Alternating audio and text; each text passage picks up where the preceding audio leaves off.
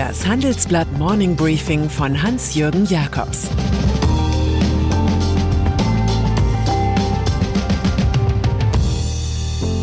Guten Morgen allerseits.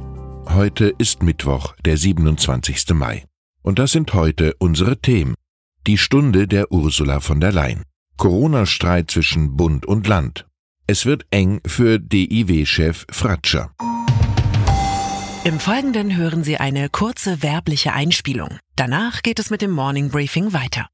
Dieser Podcast wird präsentiert von IBM. Unternehmen auf der ganzen Welt beschäftigt die Digitalisierung gerade jetzt. IBM steht seinen Partnern zur Seite. Callcenter verwenden IBM Watson, um Kundenanfragen mit KI zu bewältigen. Auf der IBM Cloud basierende Apps unterstützen Ärzte bei der Telemedizin. Mehr über IBM in den Show Notes. Wiederaufbau. Vielleicht haben Sie, so wie viele, ein wenig den Überblick verloren bei all den europäischen Wiederaufbauprogrammen, die in den letzten Wochen diskutiert wurden. Für Klarheit von ganz oben will heute EU-Kommissionspräsidentin Ursula von der Leyen sorgen. Sie präsentiert ihren bis zuletzt geheim gehaltenen Plan. Wahrscheinlich eine Billion Euro schwer und finanziert mit Anleihen und Krediten. Unsere Brüsseler Büroleiterin Ruth Berschens verweist auf die drei Säulen des Laienkonzepts. Da ist zunächst das Wiederaufbauinstrument für die nächste EU-Generation. Davon profitieren Staaten, die unter der Corona-Krise besonders leiden. Es folgt Säule 2. Kickstarting the Economy. Mit Solvenzhilfen für Firmen, die aufgrund der leeren Staatskassen leer ausgehen. Und schließlich gibt es noch Säule 3 aus den Erfahrungen der Krise lernen, mit Geldern für Gesundheitssysteme und die EU-Katastrophenhilfe. Skeptikern des Drei-Säulen-Plans sei Marc Aurel empfohlen. Unser Leben ist das, wozu unser Denken es macht. Gefeilscht wird noch über die Genehmigung der EU-Kommission für 9 Milliarden Euro Staatshilfen bei der Lufthansa.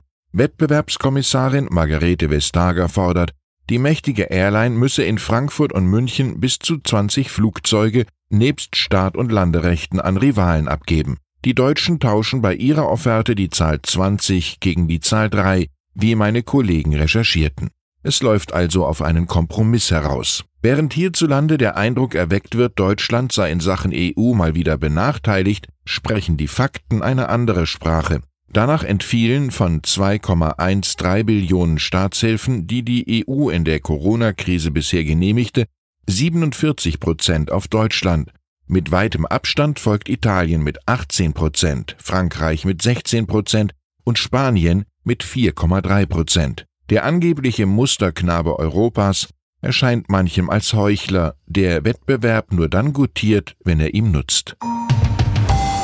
Das frühere Bundesseuchengesetz heißt nun vollbürokratisiert Gesetz zur Verhütung und Bekämpfung von Infektionskrankheiten beim Menschen ist aber immer noch Bundessache. Logisch, auch das heimtückische Coronavirus kennt die Ländergrenzen und das Wesen des deutschen Föderalismus nicht.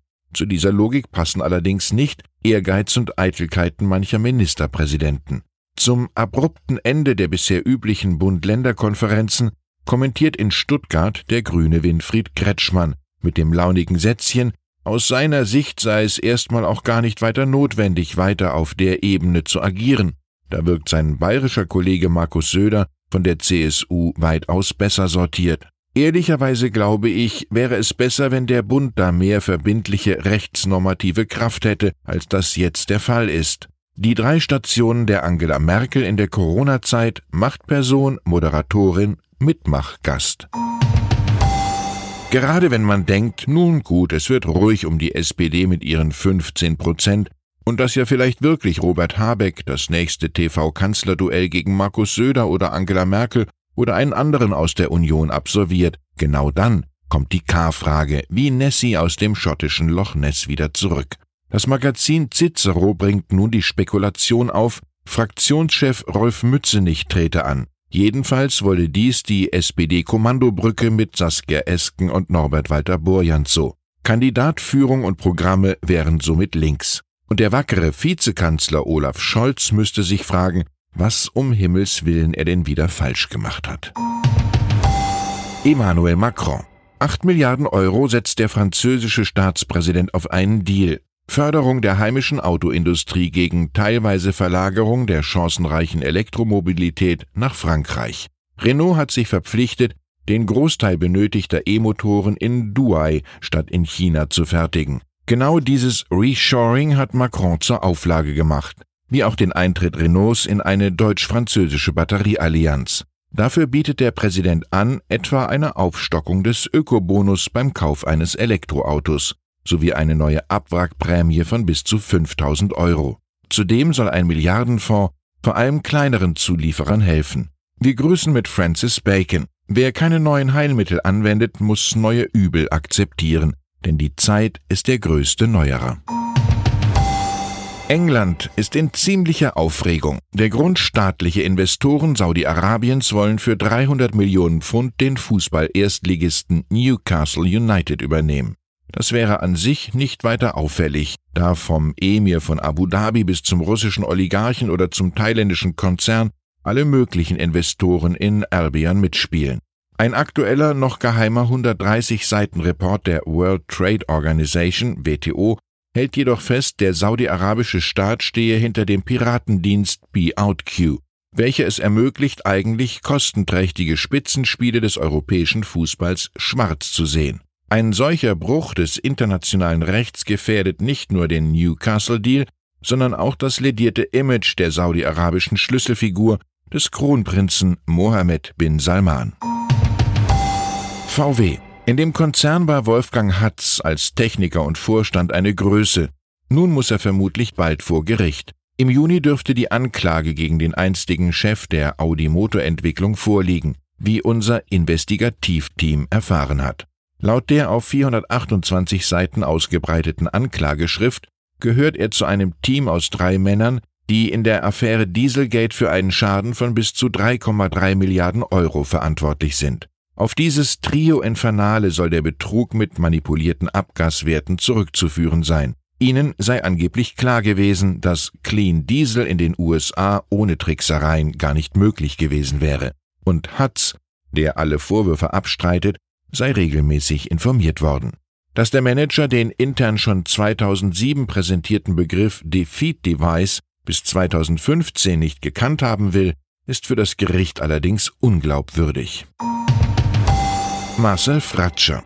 In Talkshows und Interviews macht er Bella Figura, das von dem 49-Jährigen geleitete Deutsche Institut für Wirtschaftsforschung, kurz DIW, ist jedoch in weniger schönem Zustand. Das dürfte heute auf einer Sitzung der Abteilungsleiter mit dem Vorstand deutlich werden.